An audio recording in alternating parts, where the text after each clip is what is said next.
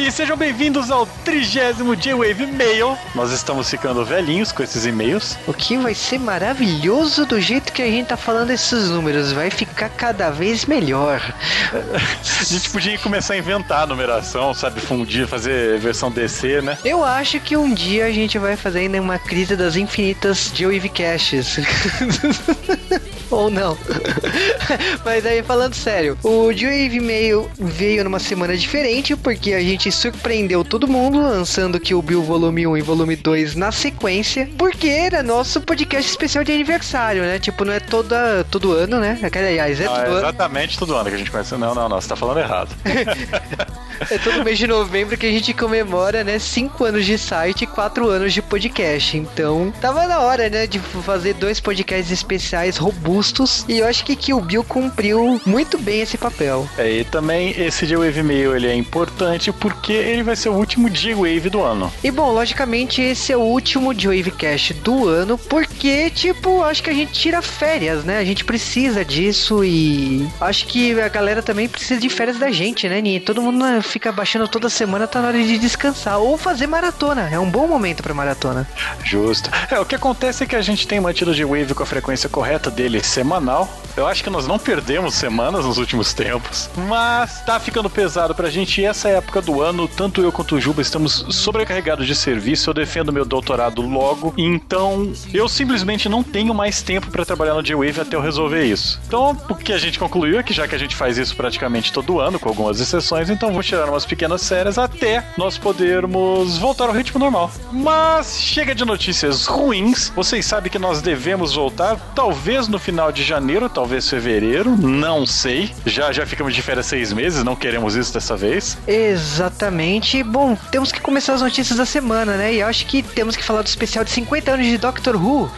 Ou não. Ana Lúcia vai ficar brava, mas eu acho que a gente fala quando a gente recebeu o e-mail dela, né? Porque com certeza a gente vai. Exatamente. E bom, continuando, temos que falar também de A Piada Mortal da DC Comics, né? O gibi clássico do Alan Moore.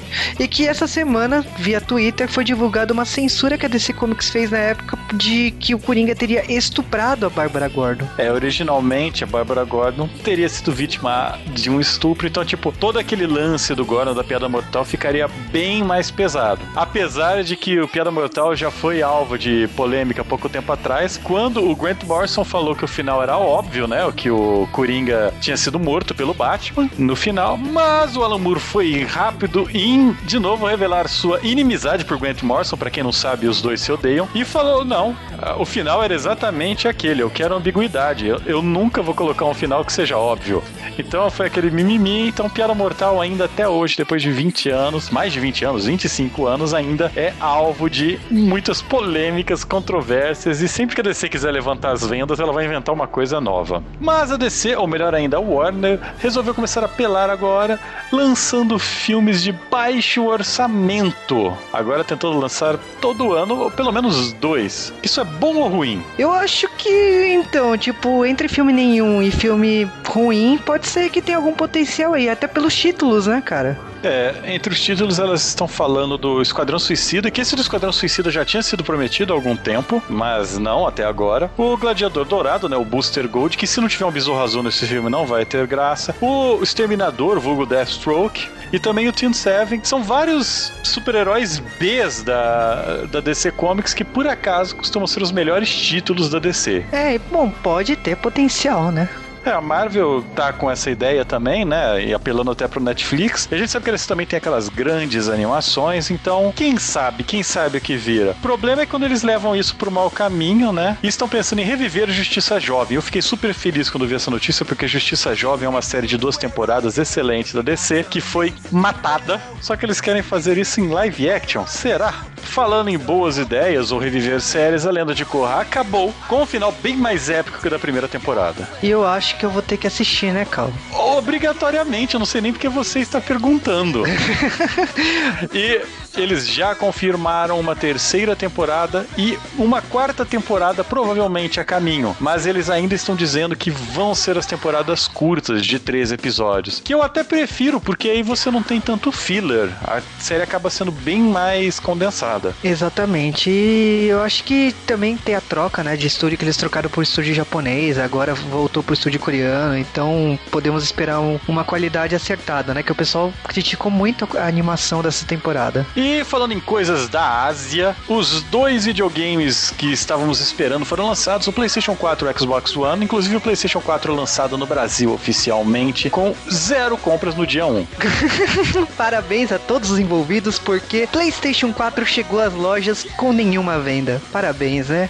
Ele tá no grande total de uma venda até agora de uma pessoa que eu não sabia que estava fazendo. Provavelmente fez pelo hype da mídia social. É, uma pessoa bem famosa, Entei, sabe dela. E acho Calma que, que tá tudo bem agora. Aliás, videogame errado, né, que ele comprou, mas tudo Mas, então, enfim, é, ele comprou o PlayStation 4, parabéns. E falando do Xbox, Xbox teve realmente uma grande festa em, em, São Paulo e outras capitais e vendeu, queira ou não, o Xbox custa metade, né, do PlayStation 4, né? Então, é, isso faz diferença. Mas. É, o que tá sendo o contrário da tendência mundial. Apesar de praticamente todo mundo que queria um PlayStation já ter importado algo assim, né? Em questão de vendas oficiais, o Brasil foi dominado pela Microsoft. Exatamente. Paralelo a isso, a Nintendo veio com um evento muito importante que foi o Brasil Nintendo Showcase, que foi um evento em parceria com produtoras como a Sega, a Ubisoft, a Warner, que trouxe jogos como o novo Sonic, como Rayman. E nesse evento praticamente foi para apresentar o Wii U para o público brasileiro, porque o público brasileiro não sabia a diferença entre o Wii e o Wii U. É uma coisa normal no mundo inteiro, né? Porque a Nintendo escolheu um nome que realmente confunde as pessoas. E a versão do Wii U no Brasil vem com dois jogos, que é o Super Mario Bros. Wii U e o Super Luigi You. E veio com o lançamento do Super Mario 3D World. Bom, foi, eu acho que um evento bem bacana. Veio o dublador do Mario, né, o Charles Martinet. E eu acho que fez o barulho suficiente para a nova geração de videogames. Se vai ter impacto, não sei, porque realmente o Wii U custa mais barato que todos os novos videogames. Mas tem aquela galera que fala que ah, o Wii U não é dessa geração e blá blá blá, né? Então, tipo, não sei como que vai ser essa briga. E para terminar, novamente, o Juba foi assistir filminho. Sim, agora a gente tá falando da empresa rival, né, cara? Tipo, é muito engraçado, né, falar de Nintendo e Sony, mas a Sony Pictures me convidou, né, convidou a galera do G-Wave para assistir Questão de Tempo. E eu fui lá na Sony Pictures assistir esse, essa comédia, né, drama britânico com que é dirigido pelo Richard Curtis. E no caso temos o personagem principal, que é o Tim, que ele pertence a uma família que tem o estranho poder de viajar no tempo. Eu acho que, tipo, pra uma comédia britânica, assim, é engraçado que, tipo, todo mundo, se fosse numa visão de americano, imaginaria que, ah, meu, se o cara tem o poder de, de viajar no tempo, ele vai mudar o mundo. Mas não, cara, ele tem o poder de viajar no tempo e simplesmente ele só faz aquela, aquela correção. Se ele fez aquela cagada, assim, de querer ficar com aquela pessoa, de é, a mina ter dado uma bota nele, o pai dele apresenta que, então, ele, ele é só entrar no armário e voltar no tempo para conseguir corrigir o que acontece. Eu acho que, tipo, é, é, no caso, ele se apaixona por uma garota e ele vai e volta ele, ele umas duas, três vezes para conseguir ficar com ela. Ele se relaciona com ela, tem as regras de viagem no tempo, que você não pode voltar a X tempo se a pessoa eh, tiver um filho, porque muda o filho de acordo com a mudança na viagem do tempo. E eu acho que para um uh, depois de uma parte do filme você vai falar assim, eu nunca me senti tão tocado por um filme de viagem do tempo, porque você se esquece que é uma ficção, porque você começa a se relacionar com os dois os dois personagens principais e você acha super normal, chega ao ponto que você acha que realmente pode acontecer. Eu acho que por ser de um diretor e roteirista de é, Quatro Casamentos e um Funeral, Simplesmente Amor, são filmes que eu amo assim da Inglaterra e que todo esse humor, todo esse texto tá presente nesse filme. E eu acho que vale muito a pena, principalmente pela atriz principal que a, que a o protagonista tanto deseja, né, que é a Rachel McAdams. Ela é linda linda, ela é carismática e eu acho que se o Estante estivesse aqui, ele iria aprovar com selo peitinhos. Continuando aqui, vamos direto para então para falar de Kill Bill parte 1, parte 2 e temos que falar abraços. E nossos abraços começa com Diego Miyabi Samar para o Rafael Padilha e abraço para o Zé Sérgio Monteiro, para o Ícaro Melo, para o Giga Santana, para o Antônio Luciano Bolfin Neto, para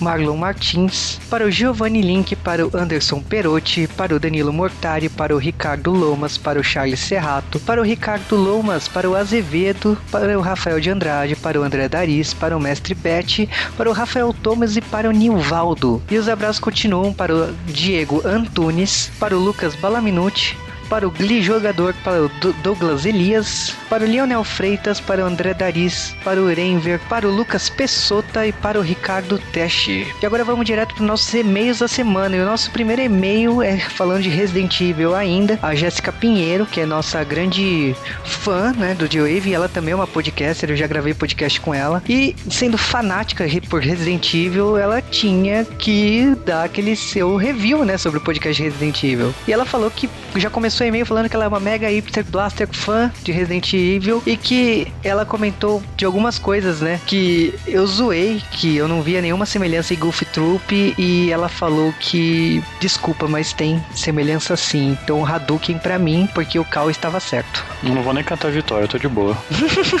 é, ela falou que estava certo por causa do inventário, backtracking e os enigmas. E outra coisa que ela comentou também é que Biohazard teve o nome mudado para Resident Evil devido a o nome ser de uma banda banda nos Estados Unidos e por causa disso, a Capcom mudou de nome. Caso que eu perguntei qual era o nome dessa banda. E, bom, ela comentou também algumas coisas sobre diferenças que a gente não deixou muito claro sobre o T-Vírus, sobre o T-Verônica, sobre o plot de Code Verônica, mas o GG, né, a Jéssica, a gente vai explicar isso melhor no Resident Evil Parte 2, porque a gente vai costurar toda a cronologia. Agora é e-mail da Ana Lúcia, e ela mandou três e-mails essa semana porque ela comentou antes, durante e após Kill Bill. Então ela, primeiro ela contou no primeiro e-mail delas que ela ficou traumatizada com Kill Bill porque ela foi numa loja, comprou Kill Bill em DVD, quando ela chegou na casa dela, ela abriu a embalagem e não tinha o filme. E ela ficou com tanta vergonha disso que ela nunca voltou na loja para pegar o filme. Por isso que até hoje nunca ela tinha assistido. Mas ela falou assim: Meu, se o Joe Wave fez podcast de duas partes, por que não? e aí a maratona dela continuou, porque realmente ela assistiu o filme, a primeira parte, e comentou que ela achou a morte muito realista da Violet Green, que é primeira morte do, do Kill Bill. Ela falou também que achou incrível o modo tarantinesco, né, que o Joe pegou por, de organizar os capítulos. E ela deu uns parabéns especiais pro, pelos quatro anos do Joe. Aí, continuando os e-mails dela, ela mandou mais um e-mail no final, falando que ela assistiu Kill Bill Volume 2 e que ela surtou, assim, ela adorou o filme. E que ela também teve a honra de conhecer a Camis Barbieri, né, a nossa diva do Joe Wave, quando ela foi assistir Doctor Who. E é por isso que a gente falou que ia falar de Doctor Who, Doctor Who depois, porque Doctor Who comemorou 50 anos, bateu recorde no Guinness e, bom, o que acontece é que a, a dona Ana Lúcia, ela conheceu a dona Camis e adorou pela simpatia, né? E, bom, ela também tá falando que ela vai chorar muito com a mudança do Doctor esse mês e a gente, eu prometo que a gente vai falar de Doctor Who no futuro, Ana Lúcia. E agora é meio do André Daris e ele comentou já pela intimidade, depois de quatro anos, ele chama de Jay, e que ele citou algumas coisas que a gente até falou, que, que o Bill é baseado num filme japonês chamado Lady Snowblood, que, a vinga, que uma mulher é morta por uma gangue e tudo mais. Ele citou algumas referências, acho que ele mandou antes da parte 2, que a gente citou algumas coisas, como o Gaban e, e tal. E obrigado, André Daris, pelo e-mail. O, agora é e-mail do Thiago Machado dos Santos, que ele mandou esse e-mail enquanto ele ouvia, e ele falou que a Camis tem uma boquinha maliciosa nesse podcast. Por que será, né? Ele falou que ele não assistiu todos os filmes do Tarantino, ele não assistiu Jack Brown é, e também não viu dos Inglórios, como Jungle. E ele queria rever um drink no inferno. Não, cara, você não precisa rever um drink no inferno. Não, não é bom. E só câmeras para ressuscitar Splash. É, o Splash é um filme que vira e mexe nos bastidores. A gente fala de fazer filme, mas. Mas, é... mas qualquer motivo a gente já corta, fala não. É, exatamente. E ele falou que Last Blade é muito melhor que Samurai Shadow. É, então ele é desse grupo. Concordo, ele tá certo. É, Last Blade é bom. Não, Last Blade é melhor. Não, cara, é, Last Blade você sabe muito bem que é uma resposta da SNK pra Rurouni Kenshin. E a gente, a gente e vai... foi uma boa resposta. Não, não minimize o jogo pela origem dele. Tudo bem. Mas olha, o, o que, que a gente ainda tem que falar do e-mail do Thiago Machado? Ele realmente já começou a campanha dele que tem tem que sair Battle Royale no G-Wave. Eu vou te falar, Battle Royale pode sim virar G-Wave, mas só o primeiro, porque Battle Royale 2 é um lixo, é um lixo sem tamanho. E tem uma história... Como que falou? Não, isso... Cara, eu, eu falei assim embaixo. Tanto que a Azumi, que eu tanto quero falar no G-Wave, humilhou internacionalmente quando foi lançado Battle Royale 2. E a gente vai contar essa história no futuro. E ele também falou que ele é uma dessas pessoas que usa o mesmo toque do celular desde 2008. Ele usa um, um toque da Nokia. Então não é só o Cal. E agora é e-mail do Daniel Cristiano Soares da Silva, que ele também usa o apelido de Daniel Orochi, de Erechim, Rio Grande do Sul. Ele falou que é excelente o podcast de Kill Bill Volume 1 e Volume 2. Ele falou que tem muitas referências que ele não tinha pego e que na hora ele lembrou muito o Bushido Blade e Tenchu, né, na área de videogames. E ele falou que, meu, tem que sair um podcast de Azumi. E, bom, mais um volta pra Azumi. Agora, o e-mail do Lucas Balaminuti, o nosso membro lá dos Estados Unidos, ele falou que, tipo, ele mudou de apartamento, ele ficou um tempo sem o videowave e começou a maratona dele. Agora que ele tá arrumando o apartamento e tal. E ele adorou o podcast, ele comentou que é, tem algumas cenas que, como a Camis fala da Orishi precisar do estupro, não precisava. E o filme é muito legal por flertar mangás, animes, filmes de Kung Fu e misturar e, e ficar bacana. É como eu penso. O Kao e a Camis até criticaram, falaram que é muito caricato, falta roteiro e tal, mas é, eu gosto. É uma homenagem a todas as mídias que eu gosto e eu acho que é por isso que, eu, é, que o Bill é tão especial para mim. E Pulp Fiction é um filme complicado. Eu acho que, tipo, por mais que o pessoal fale que é o primeiro do Tarantino, assim, que vale realmente a pena para você começar, é complicado. E ele falou ainda da cena do, do Samuel Jackson, né? Que no Pulp Fiction. E a uma truma é gata, o Cal discorda. Muito. e ele comentou ainda algumas coisas que ele sempre imagina quando ele está naquele cenário. Então, toda vez que dá um pulinho, ele imagina aquele efeito sonoro da luta do, dos 88 malucos. Quando ele vai no sushi bar, ele desconfia que quem tá preparando sushi é o Hattori Hanzo. E ele citou várias coisas que, tipo, eu por muito tempo também achava isso. E valeu, Lucas Baliminuti. Tipo, ele ainda mandou uma homenagem especial de feliz aniversário pra gente, então obrigado mesmo. E agora é o e-mail do Flávio Gomes de Souza. O Flávio, ele comentou do podcast de duas partes, ele comentou ainda da, da cobra californiana, né, que é a Daryl Hannah, sobre o Pai Mei, a morte do Bud e tudo mais. E que ele ainda ele tem o costume de sempre dar dicas, né, pro J-Wave pra ver alguns temas. Ele falou que Speed Racer, Hunter vs Hunter, Kimi no Totoke. E eu não sei porque ele insiste em falar de Cinderela Baiana, cara, não. Mas ele ainda comentou de Agentes da Shield que realmente podia virar J-Wave ou não, porque o Cal não tá gostando muito da série. É, a série tá decaindo muito rápido, cara. Mas é bom, valeu, Flávio. Tipo, você sempre dá sugestões e eu sempre caço as suas sugestões. E valeu mesmo. E foram esses e-mails da semana. Você sabe que para mandar e-mails no Geowave é geowavecast.geowave.com.br. Entre no Twitter, arroba geowavecast. Faça aquele fluid semanal no nosso post. E você sabe que também cinco estrelinhas no iTunes o, pro nosso Geowave ser pontuado lá no iTunes. Então, a gente já deu as notícias da semana, a gente comentou do filme da Sony, a gente comentou dos eventos de videogame que teve aqui no Brasil. E a gente gente já deu abraços e leu os e-mails e tudo mais. Então, de um e-mail completo até semana que vem. Ou não, na verdade, até ano que vem. Então, felizes feriados qualquer para vocês. Esperamos soltar antes da Páscoa. Nossa, cara, que sacanagem. Mas falando sério, o G-Wave agora se despede de 2013. A gente talvez faça alguma homenagem até o final do ano, mas vocês ficarão de férias do G-Wave e a gente não sabe quando voltará. Então, fevereiro, março, mas esperem, o G-Wave volta sim em 2014.